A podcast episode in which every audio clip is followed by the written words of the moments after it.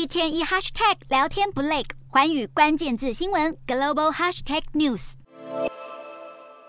原定要在五号前往中国访问的美国国务卿布林肯，并且预计会和中国国家主席习近平会面，但布林肯现在宣布要延后出访，原因就是因为这个不是月球，也不是幽浮，而是美军口中的侦察气球，竟然飞到美国本土蒙大拿州上空，而且现在又传出在拉丁美洲上空又发现另一颗中国侦察气球。蒙大拿州地点相当敏感，因为美军马姆斯卓空军基地就在这里，设置了美国三个核弹发射井之一，而且。是洲际弹道飞弹的基地，美方认为中国高空气球在此飞行是要搜集情资。中国外交部发言人对这起事件原本这么说，但后来中国终于认了，表示这是一艘中国民用的科研无人飞艇，是受到西风带影响，因此飞偏了。中国对飞艇因为不可抗力误入美国表示遗憾，布林肯对此则是重话批评。In my call today with Director Wang Yi, I made clear that the presence of this surveillance balloon in U.S. airspace is a clear violation of U.S. sovereignty